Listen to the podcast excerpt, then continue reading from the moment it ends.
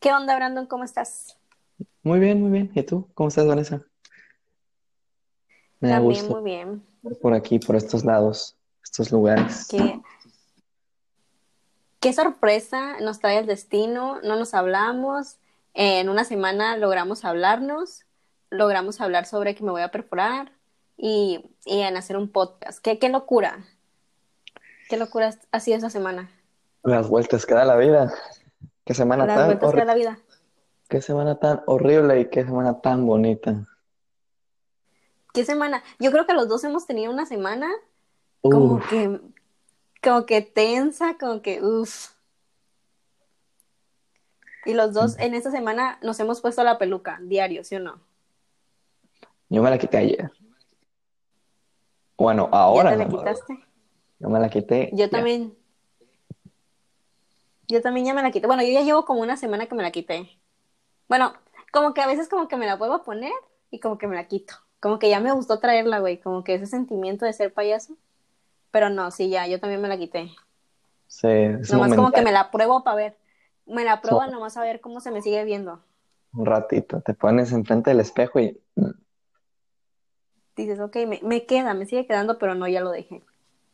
ya no es lo Pues mío. bueno, ya no es lo mío, ya, ya, ya dejé esa parte de mí. ir. Pero yo creo que voy a volver. Creo que los payasos siempre vuelven al circo. En algún momento voy a tener que volver. Pero bueno, no puedo decir lo mismo. este, pues ojalá y tú no vuelvas, ojalá ni uno de los dos vuelva, güey, porque qué feo. Qué feo sería eso. Tanto tiempo desperdiciado, o sea, en este podcast, esto creo que lo vamos a tener que escuchar para, para como decir, no, no quiero volver al circo. Este podcast, bueno, este episodio es el primera, la primera colaboración que tengo con alguien más en, en este podcast y en cualquier podcast que, que haya creado antes. Eh, es mi primera colaboración.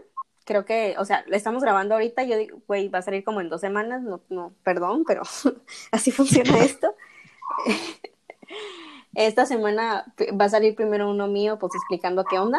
Y ya para la próxima semana empiezan los de colaboración. Va a ser como que una semana uno solo mío, una semana colaboración y así nos vamos a estar yendo. Pero tú eres el primer colaborador de este podcast y estoy feliz, güey. Y qué raro, pero qué bonito. Qué bonito. Qué bonito Qué bonito. que tu primera opción, aparte de tu hermanito, claro está, para que sea tu chambelán tu fiesta de 15. Qué bonito, qué bonito. Qué bonito. ¿Te acuerdas, güey? Nan Robocop. De ro- Uy, ese paso. Güey, tienes que venir a mi casa cuando me vas a traer la botella que me debes, porque alguien perdió una apuesta. Este, hay que ver mi video de 15, güey, nunca lo hemos visto. Bueno, yo sí lo he visto, tú no. Yo no. Yo sí No, ya no, lo he no, visto. no lo quiero ver, bien, porque Güey, le pegamos ahí un, te digo, güey, no veas. Ya, cierra los ojos y ya. Ya, ya pasó. Es una opción, es una opción. algo bailando y ella por ahí. Ay, ni sabe tanto. No, esto Es que yo lo vi. Bueno, ya, dejemos de decir nombres, por favor. Em, Ups. Bueno, el día de hoy, Brandon y yo vamos a hablar en un tema que somos expertos y a la vez no, porque vamos a hablar de los límites, pero somos expertos en no saber poner límites y somos inexpertos en poner límites. Claro está. Em, pues bueno, Brandon, para ti, ¿qué es, qué es poner límites? No sé. Claro está. Claro está que no sé qué es poner límites. Nada, ya. Ok, claro está que ni uno de los dos sabe poner límites. Ah, pero ya quitando de broma. Yo creo que hablando de los temas, o sea, los temas a los que estamos ligando el poner límites, claro está. Este, hablando en ese tema, en ese sentido, yo creo que poner límites es como más bien tra- también trazar líneas entre lo correcto y lo correcto, lo que te gusta y lo que no te gusta. O sea, siempre hay que poner límites para todo, ya sea dentro de una amistad, dentro de una relación, cosas no sanas en tu vida. Mm, Incluso los vicios, amigos, los vicios son peligrosos, hay que ponerse límites, todo con medida, como dicen en los anuncios. O sea, no hay que ignorar ese tipo de recomendaciones porque a fin de cuentas nos terminan afectando más y nos terminamos consumiendo nosotros mismos en, en pensamientos, todo tipo de cosas que a fin de cuentas y no vale la pena caer porque aunque, aunque nos cueste mucho, a lo mejor a mí, a mi amiga, el trazar límites, uno siempre cae en qué es lo mejor para nosotros como personas, para salir adelante, y sobre todo para, para eso mismo, o sea, para mejorar, para no estar en, el, en un lugar en el que no queremos estar. Mejorar tanto sentimental como personalmente, seguir con nuestras vidas y no estar aferrados a cosas y, y saber cuándo decir, ya estoy harto de esto. ¿Y tú crees que para poner límites tienes que llegar a un punto de decir estoy harto, de, de, de que ya no puedas más? No, se puede hacer desde un principio, o te lo puedes plantear tú mismo un principio, o están los límites personales. Eh, dejar que nadie sobrepase ni pisotee tu autoestima, ni sobrepase tus cualidades como persona, ni te hagan sentir mal, que ese es el límite personal, pero el límite dentro de relaciones, el límite dentro de, de, amistades, el límite dentro de cualquier tipo de, de actividad cooperativa, cooperativa, de este, lo tienes que trazar desde un inicio, porque tus límites como persona, tú siempre los vas a tener claros, si es que tienes límites. Deberían de tener las personas límites, o sea, nadie puede ir por la vida esperando a que alguien haga algo malo y luego diga, güey, pues es que pues, tú también no te proteges de lo que te pueda pasar, no estás consciente. Uno también tiene como persona, yo pienso que uno debe tener sus límites. De que, por ejemplo, si tú, o sea, los límites también, como dicen, de que, ay, es que eres bien llevado, es un ejemplo de que alguien se esté llevando con alguien, alguien se termine molestando. Y si te molestas, a fin de cuentas, es porque tú no pusiste límites y la otra persona no se los dejaste muy claros. Por eso quedaron en un desacuerdo, a fin de cuentas. Y si son... Oye. Y pasa lo mismo con las personas. A ver. A ver, aquí mm, tocaste un, un tema muy, muy importante para mí. ¿Qué pasa cuando a una persona tú le pones los límites? O sea, tú le dices, güey, hasta aquí, hasta aquí quiero llegar y te lo dejo bien claro, y no lo respeta. Y Hay que salirse es, de ahí. Y es una persona muy cercana a ti que tú le dices, hey, güey, sí, lo estás diciendo de broma, pero sabes que esto es algo sensible para mí, te lo estoy dejando en claro. Y a final de cuentas lo hace. Y cuando tú le dices, güey, yo te había dejado muy claro, ay, no, no lo hice por, por molestarte, güey, ¿qué pedo? Ok, ok, ok, ok. Mira, en primera, primero hay que hacerle saber el descontento. Claro está, o sea, decirle, pues, güey, o sea, o amiga, o amigo, o güey, huella. Mira, sinceramente no me pareció el trato, lo que dijiste, o sea, o sea no, no me caes mal, ni nada, ni quiero que haya mala vibra, solo por favor, yo te pedí en el pasado que no tocaras esos temas, no quiero que se vuelva a repetir, o sea, porque pues, tampoco quiero tener, quiero que se malinterpreten varias cosas dentro de nuestra amistad, de nuestro, dentro de nuestra relación, temas delicados. Y hablando de eso, o sea, eh, el ejemplo típico a lo mejor eh, que le sucede mucho en las amistades. Yo tengo una amiga desde que, que, siempre que le decían algo, o sea, voy a decir el, el qué, pero pues no voy a decir quién es, o sea, ella creció sin, sin la, la, el amor, la calidez de un papá. Y siempre que alguien le decía un, no sé, por la broma o, o, el, o la típica de, ah, es que tú no tienes papá, cállate, no puedes opinar. O sea, a lo mejor en principio sí te da risa, pero hasta que no, hasta que ya no nos implantó los límites, si alguien no nos superó, ahí te das cuenta es que si de verdad afecta a la persona o no, o si de verdad solo son momentos de, de, de, que te dan a qué pensar a ti como persona. Pero a fin de cuentas yo siempre, yo nunca he sobrepasado límites con las personas, ni tampoco tengo intenciones de hacerlo. Porque pues si yo dejo mis límites marcados son para que nadie los pase y tampoco me voy a pasar de soberbio queriendo sobrepasar los límites de una persona. Porque eso ya lo veo más bien como como algo muy mal. Algo mal. Sí, es que yo creo que no tienes que hacer lo que no quieres que te hagan a ti. Porque yo siempre he dicho, güey, si alguien me da la confianza o alguien me dice, ¿sabes qué? Hasta aquí podemos llegar y ya más allá, si tú pasas esa línea, ya estás como que a lo mejor traicionando mi confianza o, o sea, o me estás haciendo sentir mal. Y yo creo que si quieres a alguien, nunca lo vas a hacer sentir mal, y menos si ya sabes que eso lo hace sentir mal. Exactamente no se lastima a quien se quiere. Exacto, y si lo lastimas es porque no lo quieres claramente. es porque no lo quieres, así es. Yo creo que los límites es, es algo que, que, deberían de estar muy planteados y muy en la cabeza de todos. Y yo creo que no poner límites es la base de fomentar una relación tóxica. Que ojo, ahorita está muy de moda decir que cualquier relación es tóxica y yo estoy pues eh, de acuerdo y no, ¿por qué? Porque todas las relaciones tienen algo de tóxico, todas, todas, todas. todas. Absolutamente Por más mínimo que sea, por más mínimo que sea, tú voltea a ver una pareja y tú por fuera tú vas a decir, ay, qué bonita pareja, qué bonito, o sea, unos amigos, ¿no? Tienes unos amigos que son pareja y tú dices, güey, yo quiero una relación así, cuando los conoces por fuera. Pero ya cuando te das cuenta que hay dentro de esa relación, te quedas como de que no, no quiero eso, porque pues, pues caras vemos, corazones no, no sabemos. Entonces, uh -huh. creo que el no poner límites en ese tipo de relaciones es cuando ya es lo que afecta. Yo creo que todas, o sea, como lo dicen esos en los comerciales, de que todo con medida o evita el exceso, yo creo que deberían de venir en todo, o sea, aplica en todo tanto en relaciones amorosas, en, en, relaciones de amistad, en todo. Porque yo digo que a veces hay personas que tratan como que de abusar de la otra persona. Bueno, a lo mejor inconscientemente, pero lo hacen. Pero la no, otra persona yo, nunca puso un límite.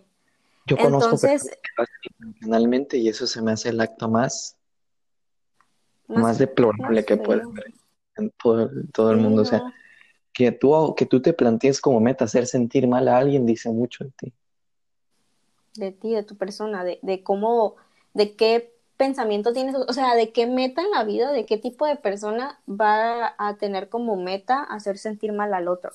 Yo creo que, pues no, ¿para qué? Es como pérdida de tiempo tuya, vas a estar gastando energía en hacer sentir mal a alguien y, y pues yo siempre he dicho, el karma es una perra.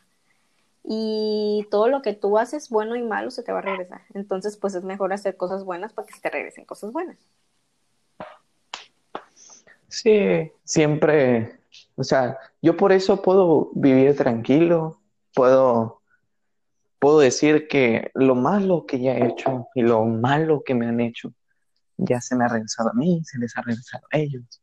Y lo bueno que he hecho, tristemente no me ha llegado todavía, porque pues, o sea, uno a veces exactamente a eso nos referimos, en que hay que trazar límites también en nuestras acciones. Eh, pero si las otras personas no nos dejan claro, uno se puede pasar malo, uno se puede pasar incluso de bueno con las otras personas. Y, o sea, y uno puede, a lo mejor y tú no tanto, o otra persona no tanto, pero yo tengo la certeza de decir que puedo dormir tranquilo sabiendo que algún día, si el karma es, existe, y el karma de verdad actúa como dicen que actúa, el karma algún día me va a dar todo lo bueno que yo le he dado a las personas, de mi parte. Sí, o sea, yo creo que el karma se va a encargar bueno, a lo mejor, si no crees tú en el karma que me estás escuchando, lo que, en lo que creas. Si crees en, en lo que creas, no, no nos vamos a meter con creencias. Pero esa cosa mágica que realmente sí existe, porque, porque yo te digo, o sea, he hecho cosas malas, a lo mejor no con esa intención de maldad, las he hecho por, por X razón, o sea, no voy a decir, o sea, tienes que aceptar que la cagaste, sí la cagué, y la he cagado muchas veces, la verdad, pero yo creo que lo, todo lo malo que hice, digo, sin intención, porque mi intención nunca es joder a alguien más, ya se me regresó. Y se me regresó como al triple. Y yo, mmm, ya no quiero hacer nada, nada malo que parezca bueno, ni nada bueno que parezca ya malo. de vivir después de que el karma te da lo que, lo que te merece. El karma, o sea, pero yo digo, he hecho cosas buenas y esas cosas buenas no se me han regresado, güey.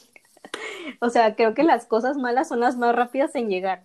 Porque si tuve un año de la cola, y, y, ya estoy saliendo, pero si tuve un año, que, ¿cómo te explico? Que apenas, o sea, yo pensé que ya iba saliendo y pues, pues tú sabes que, que cómo nos fue a ambos. Sí, en mi año, o sea, empezó bien, sinceramente. Mi 2019 fue bastante bonito. Y al final me fue una reverenda basofia. Inicié el 2020 bien salió el coronavirus, salió muchas cosas y... Ay, ya. ¿Qué te digo? O sea, ¿Qué yo, te digo? yo podría decirte que el 2019, o sea, el 2019 empezó bien. Creo que empezó bien. Todo ya fue como a finales de año que, que fue que, me, o sea, fue de las los peores momentos o los, o los momentos más críticos que he vivido. Y eso que he vivido momentos críticos, de críticos a críticos he vivido momentos críticos y creo que es de los momentos donde peor me he sentido como persona, que me he sentido como de que, güey, la neta estoy haciendo pura mensada, ¿qué estoy haciendo de mi vida? Y, y, el 2020 se veía prometedor, güey. O sea, el 2020 yo decía, güey, ya, todo va a estar bien, todo chido. E iba chido, la neta me sentía muy bien. En enero fue cuando eh, tomé la decisión de que este año tenía que ser algo, algo bueno para mí. En enero perfecto, en febrero perfecto, en marzo como que ya empezó a, mm, este tal vez no es mi año. Y estamos en julio y creo que no fue el año de nadie. Creo que pasaron muchas cosas, ¿no? No sé, o sea, tú, tú sabes que pasaron demasiadas cosas y, pero bueno, ah, lo bueno es que sabes poner, sé ponerme límites y no lo sé porque, porque yo digo, ah, sí, soy una chingona y ya aprendí a poner límites, no, o sea, he ido así con psicólogos y, y es lo que he aprendido y es cuando tú dices, cuando, bueno, yo cómo pongo límites es cuando ya estoy dejando de, hacer, de ser yo, cuando estoy dando más de lo que me doy a mí misma. Y ahí es cuando digo, güey, ya, te estás pasando, no hagas eso, no hagas eso. Y, pero yo creo que también hay personas que, que no ponen límites tampoco, ni con ellos mismos. Entonces como que no, están, no son como que personas claras y que, te, o sea, porque una persona clara te dice como, oye, hasta aquí va a llegar, pero hay unas personas que no ponen límites y tú te quedas como de, güey, ¿qué hago? o sea, ¿en qué posición estoy? Creo que eso es de, Las, de las maneras más difíciles de poner límites. Es, creo que es lo, lo malo o lo difícil de poner límites cuando la otra persona no te dice como de, ¿qué pedo? Hasta aquí. Así es. Ah, o hasta que uno no toma acción propia también. Sí, hasta, que, uno... hasta que una, una, cara de la moneda no tome las riendas, es hasta, cuando, es hasta que la situación se calma y todo se pone bien. Sí, yo creo que, o sea, poner el límite de tú qué vas a dar, bueno, eh, estamos hablando en una cuestión de, de una relación interpersonal, ya sea de amistad, de, de, compañerismo, de relación amorosa, whatever, este, ¿Qué tú estás dispuesto a dar de ti sin que te sobrepase eso. O sea, tú tienes que estar consciente de que lo que estás dando puede que, no sea más de lo que, de lo que puedes, ¿no? O sea, lo que, y de tienes. Lo que te. Y de lo que te mereces. Bueno, creo que todos nos merecemos lo mejor del mundo. O sea, o sea yo, yo me merezco un arco que llegue con, con un ramo de 500 rosas. No, no es cierto, no quiero uno. Este, pero, pero es que yo digo que hay o sea, tú tienes que darte cuenta de que, ¿qué estás recibiendo a cambio? O sea, yo sé que no debes de decir, ay, pues tú tienes que dar sin esperar, pero también, o sea, no, no puedes estar dando, dando, dando, dando, y la otra persona es como de, ah, no, me vale. o sea, cuando ya le empieza a valer a la otra persona es como de que, güey, pues ya, ¿para qué hago mi intento? Ya, ahí la dejo. se supone, se, se supone que así debe de ser. No, sí se puede. y no se supone que así debe de ser. Así debe de ser, ¿no? Bueno, así, debe, de ser. Y te, supone que así debe ser. Pero hay casos. hay casos. No, y hay casos que, que llegan a, a, cosas más críticas de no saber poner límites. Así es como empiezan a veces. Es que yo digo que los, no, no digo que sea tu caso, ¿verdad? Casos externos, bueno, de, de, series que veo así, de que así es como empiezan, yo digo que las, las personas que, que, que se obsesionan, porque no se ponen límites, como que pierden la cabeza totalmente y es como de que, güey, espérate, la estás perdiendo, agárrate y ponte un límite de qué estás dispuesto a hacer por una persona, porque yo te digo, ¿qué es lo más loco que estás dispuesto a hacer o que hiciste por una persona? Hmm. Como pregunta es bueno eso. Te lo pregunto piénsalo, Piénsalo. ¿Me lo preguntas a mí? Ah, ok, a mí. Ah, después lo vas a responder tú, a ver.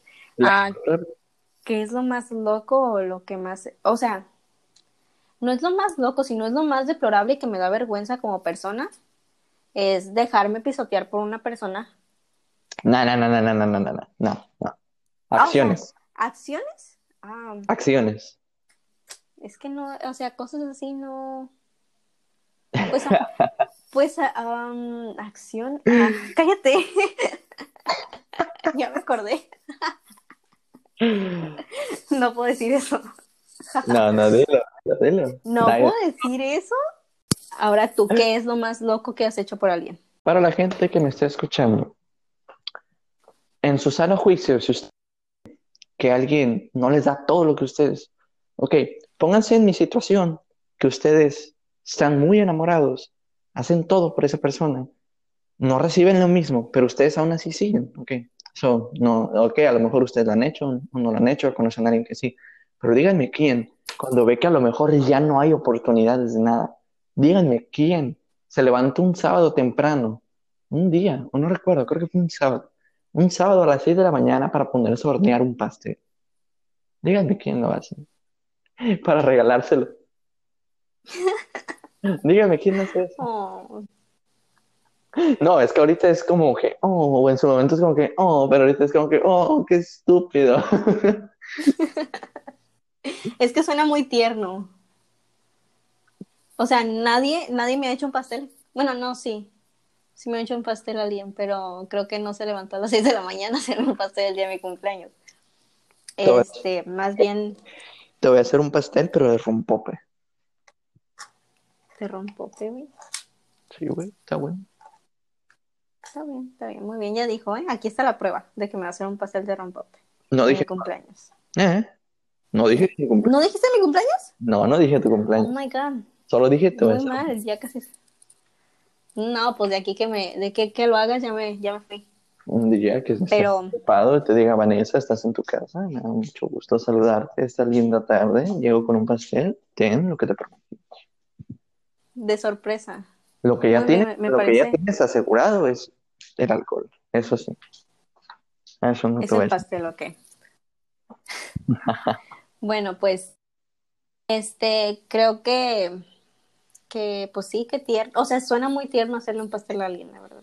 Suena es como que, ah, cosita. Pero ya después te pones a pensar en toda la situación como tú la mencionaste de que alguien que no te pela, que no, nada, nada. Bueno, creo que yo sí he estado mucho en esa situación. o sea, ahora que me lo, me lo pongo a pensar, toda mi vida he vivido en esa situación. Casi toda. Pues sí. A veces, es que a veces te toca ser la persona que no pela a la otra persona y a veces te toca ser la persona no pelada. Mm. ¿A poco? Es el karma, te digo. ¿A poco existe las? ¿A poco existe esa situación en la que no pelas a alguien? Sí, es lo contrario. Creí que nada más no funcionaba. Que como nunca me ha este... O sea, a mí tampoco es como que me ha pasado de que me estén dice y dice, o sea, de estar yo como en la situación como yo soy, o sea, de todo lo que he pasado, creo que no me ha pasado estar de la otra forma, o sea, de que alguien esté como, como todo lo que yo hice, que alguien lo haga por mí, no. Y creo que a lo mejor pudo llegar a pasar, pero yo siempre fui muy clara. Porque sí, es como de que llegan y me dicen, oye, es que, pues, lo clásico. Por eso es... Ay, por eso es... Estás muy bonita, o algo así, de que quiero una oportunidad contigo. Amigos, he ahí el por qué es importante ser directos. También es muy importante, eh, no, por eso es muy importante, para poner límite hay que ser... Sí, directos. Porque si no, o sea, cuando, por ejemplo, llega una persona y te dice, ¿sabes qué? Me gustas o quiero, quiero intentar algo contigo. Porque si me sí, no es como de que yo acá, de que así ah, me busca un montón. No, me ha tocado y yo soy muy directa y les digo, ¿sabes qué? No, no voy a llegar, güey, no me gusta. No, pues tampoco. También se trata de no ser tan, tan culera. Tan culera. Este, yo les, yo es como de, oye, ¿sabes qué? O te, te, te avientas la de la universidad, que yo ya la tengo pues bien choteada eso, porque pues es mi situación ahorita de que no, ¿sabes qué? O sea, y es, es verdad, lo que estoy diciendo es verdad, de que, ¿sabes qué? Eh, ahorita estoy muy ocupada con mi universidad, voy a entrar a la universidad, soy becada, no tengo que bajar mi promedio porque si no me quitan la beca, y es la verdad, o sea, no estoy echando mentiras, pero estoy usando eso como, no es que lo esté usando, porque la neta, pues si no me gusta a alguien o no no creo que haya conexión, pues tampoco no lo puedo decir, ah, sabes qué, bueno, sí, vamos a conocernos y a ver qué. Tú sabes cuando hay conexión, tú sientes, creo que la conexión se siente y cuando no hay conexión, pues hay mejor ser claro, porque yo no voy a tener a alguien ahí a mis, a mis espaldas, bueno, no espaldas, sino como que lo voy a tener ahí ilusionado de que a lo mejor y funciona, capaz sí. Y capaz un día digo, ¿sabes qué? No, la neta no funcionó, jálate. No, pues tampoco. O le voy a estar dando falsas esperanzas de que un día sí, un día no, un día sí, un día no. Creo que eso es feo, creo que eso es como estar jugando con el tiempo de la otra persona. Y el tiempo es lo más valioso que tenemos porque el tiempo no se puede comprar. Es lo único que no se puede comprar. Sí, cambiando el rumbo de la conversación. Ah, ¿Cómo crees que sería el tipo de hombre ideal físicamente, pero no sentimentalmente hablando? Para mí. Para ti. Ok. Para que estuve leyendo un poco respecto a ser directo. Ajá. Y el... Ajá. Eh, leí un poquito ahorita, entre las pausas que tuvimos. Y había un estudio que decía que el 62% de las mujeres que escriben a alguien no directo y a alguien que les ha destrozado el corazón tenía el pelo negro. El pelo negro, wow. Una encuesta un tanto curiosa, un tanto inútil. Un poco conservadora también con los datos porque también nos pueden haber dicho, ah, los güeyes traen greñas largas, una cosa así. No, pues yo creo que una, un hombre físicamente hablando ideal pues mm, en eso fíjate que no me fijo tanto. no, es a sacar, no es a sacar la chota. Sí, se nota mucho. No sí, es se ha notado un poco. De, Ay, que mide más de un 80 y que esté guapo. No mames. Morras. No. Fíjate que, que, o sea, sí me gusta que estén, o sea, ah, sí me gustan. Bueno, pues el novio que tenía sí estaba alto. Este, pues sí, que estén pues más alto. O sea, cualquier persona es más alta que yo, la neta. O sea, mi hermano es más alto que yo ahorita, iba en primero de secundaria. Este, pues sí, que estén más altos que yo. que, que sean, no sé, güey, es que no, no es como que me fijo mucho. O sea, que estén guapos o no, no es como que me importa. Porque, o sea, puedes estar muy guapo, pero si estás bien tonto, no a jalar esto. No puedo, no puedo tener una conversación con una persona que no tenga de qué hablar, porque me aburre. La verdad, perdón, pero me aburre tiene que ser, es que yo me fijo más, ay, yo acá bien intelectual, pues no parece, Vanessa, no yo parece. Me fijo, yo me fijo en su cerebro, los, los, los escaneo tres días antes de que, de que me empiecen a hablar. No, es que yo digo, o sea, ya últimamente, porque sí, o sea, te digo, he pasado cosas y cosas, es más bien te digo por conexión, por intereses, y ahorita es más bien, o sea, como estoy ahorita, no estoy buscando a nadie, no, no es como que, ay, sí, necesito uno, no. Eh, pero yo digo que que tiene que cumplir los estándares que me puse, que yo dije, bueno, esto, quiero una persona que tenga visión, porque una persona sin visión no me sirve. No es como que, ah, sí, no me sirves, pum, te tiro a las horas, pero quiero que una, una persona que, que sea visionaria y que yo diga, güey, su visión me gusta y me, me aliente a, no uno que no tiene metas en la vida y que su mayor meta sea... Mm, ser un narcotraficante. ser narco, o sea, yo no podría andar con una persona que su mayor meta sea ser narco o heredar la, la pyme de su, de su familia, ¿no? La, o sea, y, no, no, no, no, no, creo que yo necesito una persona que, que, que piense por sí sola, que sea... autodidacta, que, sea autodidacta. y que sea directo. Me, me gustan mucho las personas directas y y no sé por qué no estoy rodeada de tantas personas directas, porque yo soy una persona muy directa y me he metido en problemas por ser una persona muy directa, porque a veces no conecto, a veces, casi siempre sí lo conecto el cerebro con la boca, pero hay veces que, que no como que pasa ese filtro, ¿no? Porque tienes que pasar como que de tu boca, tiene que como que un filtro. Y a veces me he metido en problemas por ser tan directa, pero creo que, que también me ha salvado de muchos otros problemas el ser directo. Eh, Entonces... Muy buena. O sea, y la neta, qué bueno que lo menciones, eso de, de, de que alguien con visión, porque, o sea, a lo mejor tú muy, muy bonita, muy todo, o sea, tienes las mayores ambiciones en tu vida, eres la persona más ambiciosa en tu familia, quieres salir adelante, quieres incluso salir del país en un futuro, o sea, esas son tus metas. Y que de repente te vayas y te enamores de un güey que, no, que con trabajos terminó la prepa, que prefiere no estudiar a la universidad y meterse el negocio familiar, estudiar en el campo, eh, trabajar en el campo, perdón, este, o estudiar una carrera relacionada a agropecuaria. Eso ya es estar, o, o, la, o la conformista de estudiar en la universidad abierta, estudiar en una universidad fácil irse a una carrera muy fácil, donde no vaya a haber matemáticas y solo ocupes como un currículum para... Tengo un primo que quería ser federal de caminos. Y que, el y que uno, de los, uno de los requisitos para ser federal de caminos en el estado de Sinaloa es tener una carrera universitaria. Y la única carrera universitaria que a él le gustaba, bueno, ni siquiera le gustaba, que él podía hacer con sus capacidades mentales sin esforzarse, era maestro de educación física. No recuerdo el nombre, no voy a decir un nombre así nomás, o sea, no quiero equivocarme tampoco. Pero básicamente... No es como este, ¿cómo se llama la carrera? Licenciatura en deportes. Licenciatura, no, licenciatura en deportes y en educación física, así se llama. Gracias. Eh, y, o sea, y su única ambición era ser federal de caminos. ¿Qué crees? No logró ser federal de caminos, terminó la licenciatura, está desempleado y está trabajando en una maquiladora de Iowa. Nada que ver con lo que estudió ni con lo que quería. Exactamente, por eso siempre hay que ser ambiciosos. O sea, perdóneme mi mamá si está despierta, eh, en mis pensamientos, porque ahorita mismo me encuentro sin ellos, estoy solo en mi casa. Si mis papás llegan a escuchar esto, no sé qué, cómo van a reaccionar, pero mi mayor ambición es separarme de mi familia.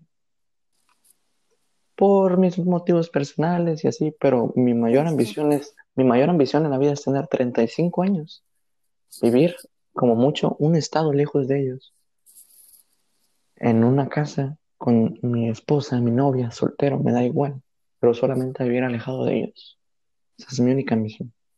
Fíjate que en eso, en eso sí compartimos mucho, pues muchos pensamientos. Eh, y yo también, yo también me quiero alejar porque creo que cuando te alejas es cuando creces como persona. Es cuando creces, exactamente, y cuando dejas atrás todos los problemas que te ocasionó tu familia. Sí, porque trae, tener una familia implica tener problemas que vinieron desde tu bisabuelo, que, que porque las tierras y que sabe qué. Entonces son problemas que a ti como de qué pedo, a mí que me interesa. En mi familia, en mi familia paterna, en mi familia paterna, sí ocurre el meme de en Navidad nos peleamos por las tierras. Sí ocurre. Real. No, o sea, sí, en mi familia también, en mi familia materna, eh, hay un pedo de que, güey, nadie se habla con nadie. ¿Por qué? Porque un problema de dinero que a mí que me, a mí que me importa, ese problema es del año del caldo. A mí eso no me interesa. Y sí me ha traído problemas porque es como de que se siente la tensión, ¿no? Entonces yo ya quiero, quiero, ajá, quiero liberarme de todo eso y quiero, ¿sabes qué? Iniciar algo mío y eso va a ser mío y va a ser mi espacio y por eso me quiero ir lejos. Y yo siempre le he dicho a mi mamá, ¿sabes qué? Yo, yo terminando mi carrera, yo voy a agarrar el trabajo donde más lejos me manden. Bueno, no entonces más lejos me manden. Si quiero vivir en un lugar que, que no, sé, me llama la atención y es como de que es mi meta. Quiero vivir en Monterrey, no sé por qué. Yo quiero, vivir en Monterrey. Quiero vivir en Guadalajara.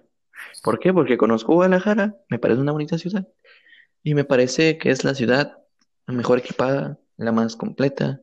No es tan grande como es, es igual de completa como la Ciudad de México, igual de bonita que los paisajes que tiene Culiacán igual de, de, de grande, casi casi, como lo puede ser Monterrey, que es la otra cara de la moneda, porque entre estar en el norte y estar en el sur, yo prefiero estar en el sur.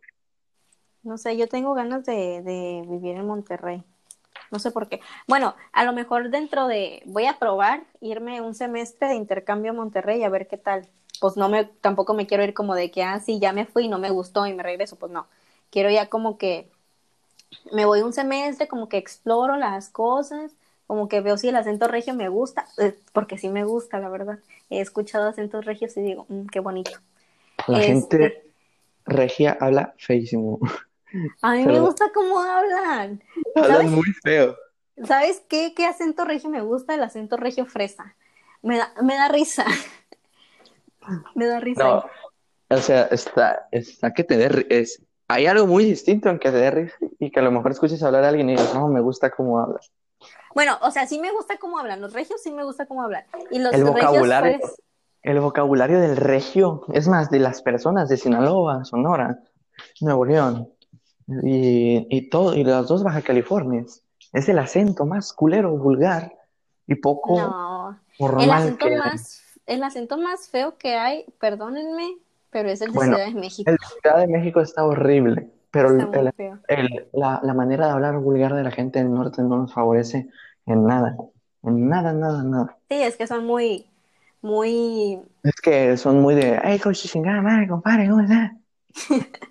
Nadie quiere, o sea, no- yo no quiero casarme con un, con una regiomontana. Bueno, no, no, no digo que no, ¿verdad? pero tampoco quiero casarme con una persona que de repente yo llegue y le diga, hola mi amor, ¿cómo estás? ¿Cómo te fue en Te a trabajo? sacar la- la- el cuerno de chivo ahí. Que, No, mis- los vecinos de mi abuela son un caso especial. Decía, o sea, yo no quiero casarme con alguien y llegar a decirle, hola mi amor, ¿cómo estás? Derramando toda mi miel de esposo después de una luna de miel intensa y que, ay, con su chingada madre, déjame sola de la verga. Y yo, no, nadie quiere eso, nadie quiere eso.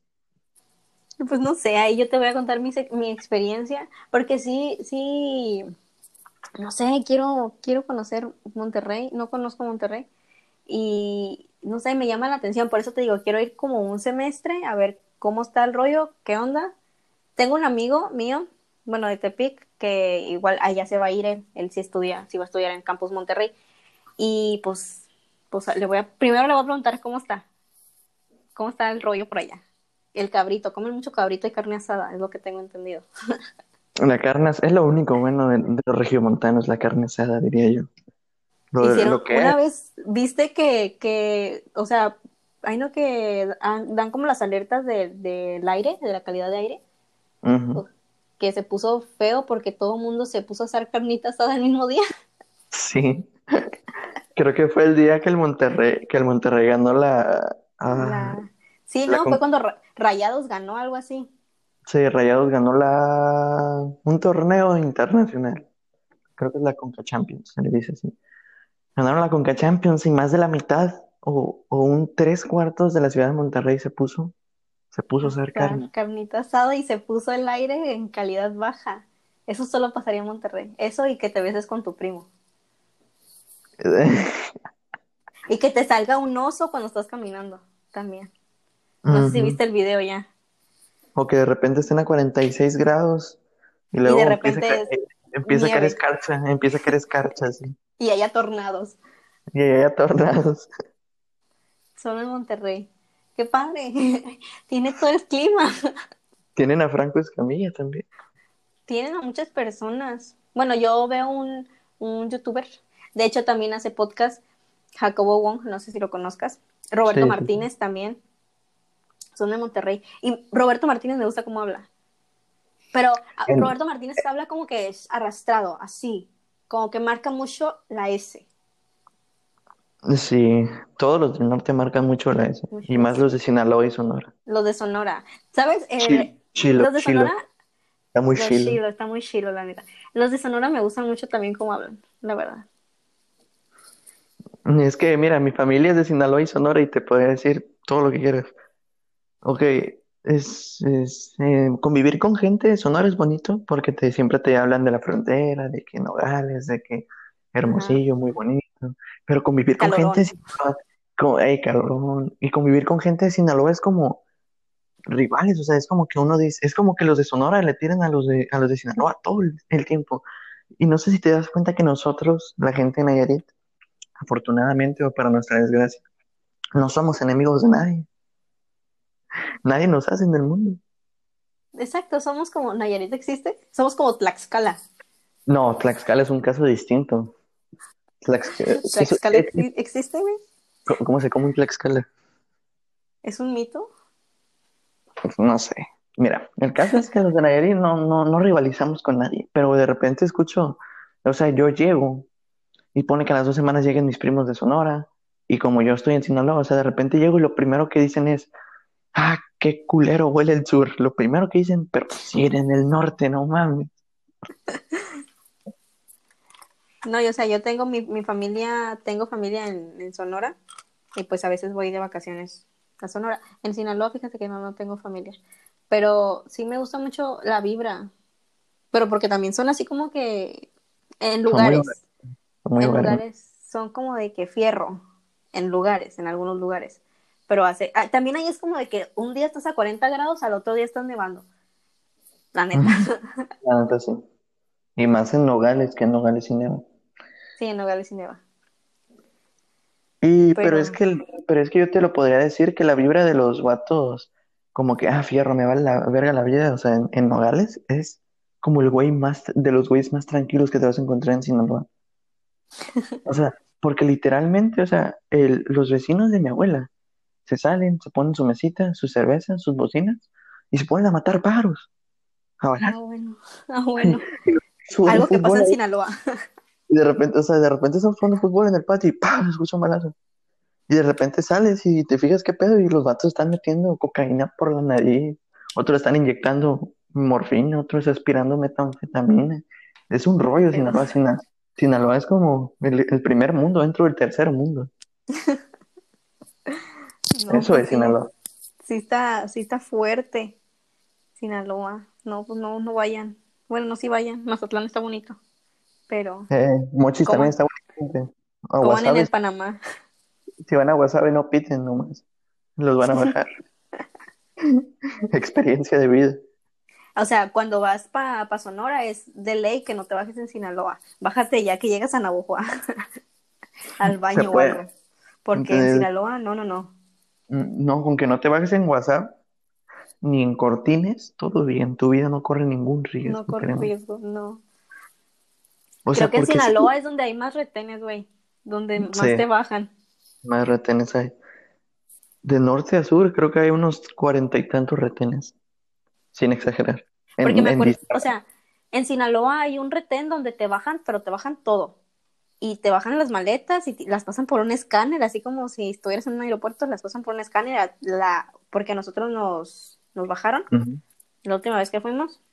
Y... Es que es porque es carretera internacional también ya. Y nos bajaron y, pues, o sea, no, no bajan a todos. A lo mejor en el carro que veníamos, por el carro, porque venían otros, otra familia con nosotros, y pues a ellos no los bajaron y nosotros sí. Y nos bajaron todo, o sea, abrieron la camioneta, abrieron el cofre, todo. Y es como de, güey, no somos narcos, tranquilo. Por favor. O sea, la vibra de Sinaloa es muy chida, pero es muy peligrosa. O sea, porque literalmente el mejor amigo de, de uno de mis primos es, es narcotraficante. Ah, bueno. es como de, en Sinaloa todos conocemos un narco. No, no, o sea, en Sinaloa todos son narcos. Te lo puedo asegurar yo. Espero que esto no lo escuche un narco y se enoje y nos mate, güey. Espero que, señor narco, por favor. Sí, solo estamos platicando, tranqui. tómeselo a bromas. Somos dos chavos. Sí, tengo 17 y él 16, X. Somos chavos. Pues bueno, no sé cómo pasamos nuestra plática, pero creo que esto es bueno. Me gustan los podcasts que, que de repente ya no sabes ni de qué pedo estás hablando, solo estás escuchando. ok, hablando de límites, tú si fueras el jefe del narcotráfico en todo el centro de México y el norte, básicamente en todo México, digamos, ¿qué, límite le, ¿qué límites le pondrías a tus esbirros? A los, a los perritos que van atrás de ti pidiendo. ¿Qué límites? Pero, o sea, ¿cómo? ¿Límites en lo que hacen o límites en lo que me piden? en, lo, en los rollos que se meten, lo que van a hacer. Ah, pues yo creo que, yo creo que eso es más bien como de, pues mátense entre ustedes, pero a las personas que nada tienen que ver, pues ¿para qué? Ser no, hagan no, hagan levantones. no hagan levantones a lo tonto, no, pues no hagan todo ese tipo de cosas. Si ya van a tener su negocio porque va a existir de aquí en 100 años, creo que pues mantenerse nomás es su negocio, no asustar a gente nomás por asustar a gente. Ajá, y que si alguien tiene pedos con eso, no te metas con la familia, porque no. Si se van a disfrazar de guachos, no anden robando. Exacto. No hagan como cosas, o sea, ya, pues si van a tener su negocio, pues ténganlo, pero no se metan como que en otra cosa, no quieran como abarcar todo, ¿sabes? De que quieran que todo sea de ellos, no, como que ustedes se enfoquen en lo suyo y ya. Déjenos ir al Walmart, por favor, no queremos llegar al Walmart un día y que y que haya güeyes en la puerta con pistolas y unos tenis Gucci. Nadie quiere eso. Nadie. Gucci. Ay, los Gucci. Bueno, esos, no sé, a, veces sí, de que suben fotos. Oye, es que aquí hay como que según de esos, te, los, te digo, puchones de bajo presupuesto, que tienen como que sus camisas Gucci, que obviamente no son originales, porque una camisa Gucci no va a decir Gucci en, en letras gigantes. Con brillantina, ¿no? Con brillantina. Ajá. Con piedritas. Maybe, o sea, si hay algunas que tengan piedritas, pero van a ser piedritas que cuestan más que tu casa. ¿Sí me entiendes? Que mi No. tele No van a ser piedritas esas que te ponen en, las uñas, pues no. cuesta más que el estéreo del carro. O sea, no. Pero, pero yo digo que para todo hay límites y para eso también hay límites. Cuestan más que el, que el sonido que le puso mi, mi tío a susurro cuando llegó del otro lado. No sé. Eh, No, están mejor los placosones, los, los tenis de Cars, güey, que te traía tu tío del otro lado, que lo usaban, güey. sí, Te daban, te daban superpoderes esos porque corrías más rápido. ¿Tú no tenías unos tenis que, que cor- con los que corrías más rápido? ¿O unos Yo zapatos? sí. Yo Los de también. educación física en la primaria. Yo decía, ¿con estos? Yo, mm, flash.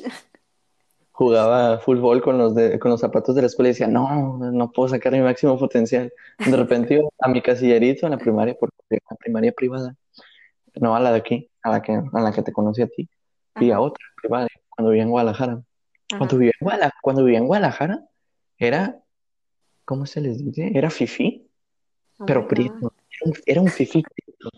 Bueno, no, en Guadalajara no estaba prieto. Llega aquí y me dice prieto. Puto, solo en Nayarit. ¿Cómo se Eh, o sea, era un fifí en Guadalajara en toda regla. Era como que iba a mi casillerito, sacaba mis tenis, me ponía a jugar fútbol ya con los tenis. Decía, no, ya soy Messi, y de repente me sentía Messi. Sí. Creo que todos tuvimos, confirmen si todos tuvimos unos tenis con los que... No, yo no tenía tenis, güey, yo- eran unos zapatos. Que yo me ponía esos zapatos y decía, güey, corro bien recio, nadie me puede atrapar. Algo que sí es cierto es que sí hay cosas que te hacen correr más rápido, como ponerte unos taquetes, como ponerte unos tenis de atletismo, tenis Pues más sí, ligeros. pero güey, yo traía unos zapatos, o sea, eran zapatos. de repente le salían lucecitas o llantitas a tus tenis y decías, no mames, me siento flash. Sí, la verdad, qué bonito es ser niño, que crece en Santa y todas esas cosas. Yo nunca creí en Santa. Yo sí, yo creí en Santa hasta como los nueve años, pero me hice tonta hasta como después. Yo me enteré que Santa no existía porque literalmente, o sea, porque nos encerraban en nuestros cuartos, aunque no nos durmiéramos, echaran a ocho güeyes a un cuarto y nos hacíamos burros. eh. Nos agarramos a, a golpes ahí todos en la oscuridad. Y de repente ya eran como las 3 de la mañana y de repente escucho como que, como que empiezan a abrir puertas, o sea, los adultos poniéndose hasta el culo de pedos y uno encerrado. Y uno se asoma y de repente ve que su papá está poniendo las cosas que le pide y dice, oh, lo virgo. Y uno deja de creer en Santa de repente. ¿Cómo supo? No, yo sí creía en Santa. Yo me enteré que no existía Santa. Bueno, es que, o sea, siempre hay el primo mamón que te dice el que está más grande. no existe Santa. No existe Santa, ¿por qué crees? O sea, sí, siempre existe. Y tú vas con tu mamá, ¡ay, mamá, que no existe Santa! Y tu mamá te dice, sí, no le hagas caso, está loco. Pero te das cuenta que siempre tuvo razón. Este, yo tuve esa prima mamona, era una prima, que me decía que no existía Santa. Yo, claro que sí, que a ti no te traiga regalos, no es mi problema. Pero, pero Jaja, maldita, maldita niña de preparatoria fracasada, no te traen regalos, señor. No, yo después un día estaba, creo que estaba como que jugando y estaba jugando con la pelota en mi casa y se me fue la pelota detrás de, de como un mueble que hay en donde está la tele. Entonces pues fui a agarrar la pelota y encontré más que pelota. He visto los regalitos. encontré mi microornito que yo había pedido. Entonces yo dije, "Mm, creo que Santa se equivocó y vino antes. Yo creo que por eso los papás no saben ocultar también, o sea, porque los papás son pésimos ocultando los regalos. Sí, o sea, ¿cómo lo pones ahí en la sala? Por Dios, no sé, ve, guárdalo en otro lado. O sea, mi mamá mínimo era más inteligente, porque sí, o sea, yo nunca me, di cuenta, pero, o sea, ya cuando uno ya no sabe, cuando yo ya sabía que Santa no existía y como que ella ya sabía que yo también, yo sabía que no existía Santa, pero todos modos decía, es la carnita de Santa, y yo, ay. O sea, al principio sí los escondía bien, porque ella me platicó que los llevaba a otra casa. Sí, es que eso se debe de hacer, como que llevarlos a otro lado. O sea, y todo bien. Pero de repente yo, yo me acuerdo que una vez me levanté y literalmente miré una bolsa de Liverpool en la cama de mi mamá y la esculqué, ahí estaba mi Xbox y dije, mamá, ¿qué es esto? Me dijo, no, espérate, es para Navidad. Y ahí se acaba la magia de Navidad. Así es. No, la magia de la Navidad nunca se acaba. Si los tíos se siguen peleando, nunca se acaba. No, bueno. Bueno, o si pues tus tíos se siguen poniendo bien pedos, también. me ha pasado un primo. Un primo una vez se puso bien pedo, estábamos en Nogales, eh, todos estábamos sentados y de repente alguien abre la puerta y alguien dice, no, a mí no me gusta ponerme pedo porque luego empiezan con sus pendejadas y todos nos quedamos como de, ¿y de dónde salió este? ¿Este quién es? Ayúdenme. Pero sí, ¿qué, qué cosas, qué cosas la familia? Bueno, pues mira, yo diría que para terminar Ok. esta edición del podcast, cuentes tu experiencia y que te hace reflexionar y te hace darte cuenta de que, de por bueno. qué, de- ajá. Porque es bueno poner límites, ok. Am, creo que Yo lo haré, yo lo haré después, obviamente. Sí, ah, creo que es bueno poner límites. ¿Por qué? Porque no te pierdes como persona. El no poner límites, el no saber hasta qué punto puedes llegar, es como de que te estás arriesgando a ti, estás arriesgando lo que quieres y puede que cambie tu mentalidad por completo. Y no es porque tú quieras, sino porque la situación te hace que, que veas la- la- las cosas como no son. Entonces, creo que es bueno poner límites para no perderse a uno mismo. Listo, sigues tú. Pues un poco de lo mismo, o sea, porque incluso dependiendo de las situaciones en las que nos encontremos y afrontemos día a día, también, ok, también hay que tener muy en claro que no todos los temas van ligados entre sí. Por ejemplo, hay que ponerse límites en cada aspecto de nos- en cada aspecto de nuestra vida, perdón. O sea, para poder salir adelante, o sea, porque siempre tiene que ver con... Mi papá me dijo una frase en inglés que sinceramente no la recuerdo, pero básicamente es, sin, sin caerse y darse cuenta de cómo es uno, no va a haber progreso. Y eso es lo, y eso es una verdad absoluta, o sea, porque hasta que uno no hace la, el autodiagnóstico de, de qué es lo que está pasando uno en su vida y de qué es lo que le afecta, ahí es cuando uno no se da cuenta de por qué hay que poner límites. Porque mientras las personas siguen abusando, dijera el Chapulín Colorado, ah, ¿cómo era? Se aprovechan de mi, se aprovechan de mi nobleza. Sí, es que Se creo que para, para aprender hay que equivocarse. Por eso hay que equivocarte. Después de que te, te equivocas una vez, hazlo diferente. Por eso se llama así el podcast, porque me he equivocado muchas veces. Y, y- pero ahora lo vamos a hacer diferente, nos vamos a equivocar Y, el, diferente. y exactamente, y ese es el error más fatal de las personas, equivocarse de la manera. Por eso O sea, si ya estás muy... viendo que eso no Ujú. funcionó, bueno, te vas a equivocar, pero pues hazlo de, de otra forma, güey. Ya, ya yo- no te tropieces con la misma piedra cien veces. amigos, pero también hay situaciones que no dependen de uno. Sí, En la, hay situaciones, exactamente, a, a eso voy, que hay situaciones en las que no depende de uno y que uno, el haber puesto límites no significa que no puedas volver a lo mismo en ese instante, sino que te estás alargando, eh, sino que estás aplazando. Eh, mi ejemplo es que yo aplazo mi presencia para alguien ah, y ese alguien me hacía daño y yo le digo, ok, cambia tú, yo voy a cambiar, nos dejamos de hablar, deja de haber rencor y volvemos a intentar, pues, en, si es en, no sé, en mi caso, o sea, una amistad, en caso de cualquiera, no sé, una relación.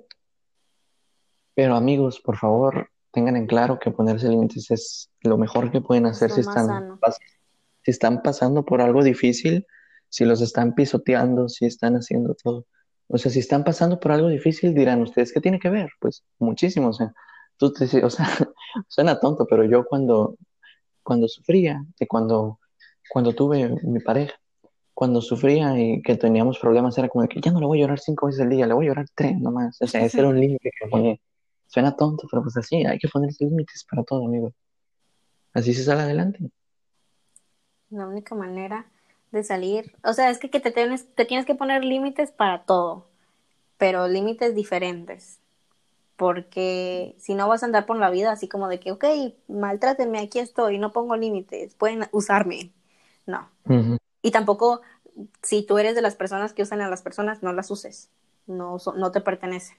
Si eres consciente de que estás usando a alguien, Deja de hacerlo, por favor. hacerlo. Pero bueno, pues estuvo, estuvo buena esta sesión, me gustó. Como que nos des- desenvolvimos al final ya, agarramos Sí. la onda. Pues hablar del narcotráfico siempre es bueno. Sí, o sea, sacamos ahí los Hay que narcos. fomentar el narcotráfico y todo. Bueno, pues va. Gracias, Brandon, por, por acompañarme. No, gracias a ti por invitarme. Mucho Va, gusto. pues. Gracias por escucharnos. Nos vemos la próxima semana. Eh, nada más yo solita y a la otra con alguien más. Vamos a ver con quién. A lo mejor puede ser tú que me estás escuchando, a lo mejor tú puedes ser el siguiente. Pero bueno, bye Brandon, gracias. Bye. A ti, adiós. Bye.